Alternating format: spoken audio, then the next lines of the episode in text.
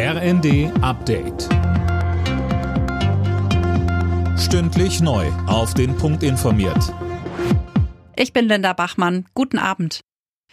Bei einer heftigen Explosion auf einer gut besuchten Einkaufsstraße in Istanbul sind mindestens sechs Menschen getötet worden. Mehr als 80 weitere wurden verletzt.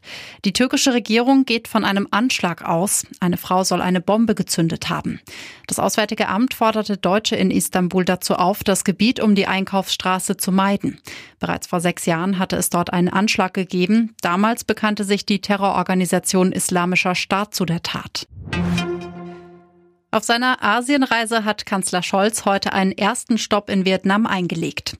In einem Gespräch mit dem vietnamesischen Ministerpräsidenten ging es vor allem um eine engere wirtschaftliche Zusammenarbeit.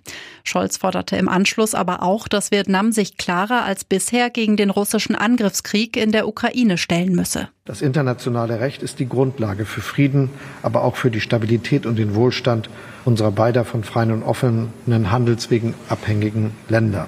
Von Vietnam wünschen wir uns deshalb auch klare Positionierung in dieser Frage. Es handelt sich bei dem russischen Angriffskrieg um einen Bruch des Völkerrechts mit gefährlicher Präzedenzwirkung.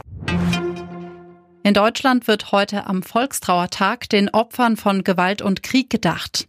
Die zentrale Gedenkveranstaltung fand in Berlin statt. Bundespräsident Steinmeier sprach das traditionelle Totengedenken im Bundestag. Der SC Freiburg ist neuer Tabellenzweiter in der Fußball-Bundesliga. Am letzten Spieltag vor der WM schlugen die Freiburger den bisherigen zweiten Union Berlin deutlich mit 4 zu 1. Zuvor trennten sich Mainz und Frankfurt 1 zu 1. Alle Nachrichten auf rnd.de